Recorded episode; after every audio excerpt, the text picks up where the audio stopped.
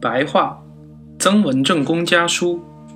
咸丰八年十二月十六日，至朱棣，述家庭不可说利害话。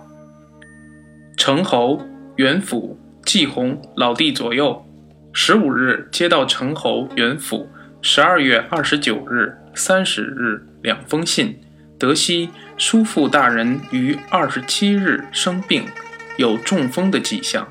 我家从道光元年就处在顺境之中，经历了三十年，都非常平安。从咸丰年开始，每每碰到得意的事，便有不得意的事相继而来。任子科，我点视江西，请假回家探亲，就听到先代夫人的布告：甲寅冬季，我克复武汉田家镇，名声到达顶点。十二月二十五日，正奉旨赏我黄马褂，当天晚上就大败，连衣服文卷都丢光了。六年冬，七年春，兄弟三人在外面统帅军队，瑞州河转的时候，气象很好。马上又发生先大夫的伤势。今年九弟克复吉安，荣誉和名声正沸沸扬扬的时候。十月初七，接到知府道贤谕旨，初时便发生温帝三河地末的变故。这四件事都是吉凶同时发生，忧喜同时来到，很难以解释。现在家里还没有妄动，妥当慎重的很。我的意思，免不了要惶惶不安。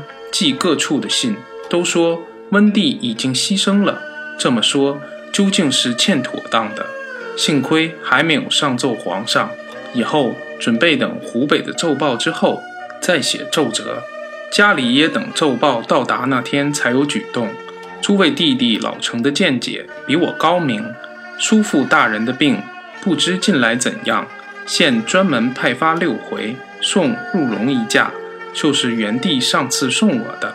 入荣补精益血，远远胜过其他药物。或者有点效果。提供小石的尸体已经找到，但六弟的却没有找到。还有一线希望，如果同时牺牲，那么六弟的尸体离狄公必然不远。元帝信中说：“家里不可以说厉害的话。”这句话非常精辟正确，可以抵得一万金。我生平在家里在外办事，并未违反常情，谬误百出。只是说些厉害话，至今感到十分后悔，十分惭愧。